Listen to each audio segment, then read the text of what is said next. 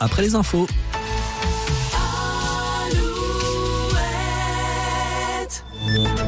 Alouette, les infos.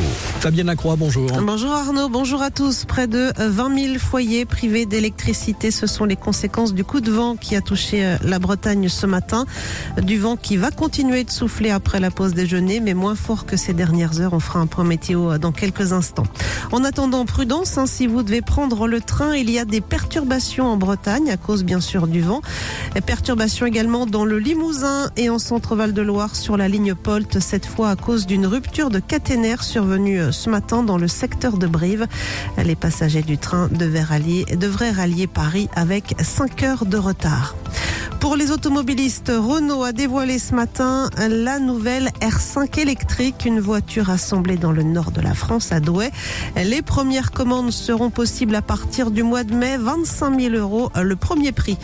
Quant au Renault Scénic électrique, il remporte lui le titre de voiture de l'année décerné par la presse européenne.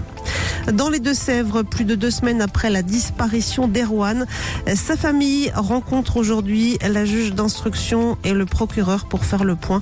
Rappelons que le jeune étudiant de 18 ans est porté disparu depuis une soirée en discothèque le 10 février dernier à Montcoutan. Dans l'actualité également, l'uniforme à l'école. 92 établissements scolaires se sont portés candidats pour l'expérimentation d'une tenue unique en classe, selon les déclarations ce matin de la ministre de l'Éducation, Nicole Belloubet. Et c'est à Béziers que les premiers élèves ont pu endosser l'uniforme ce matin pour la reprise.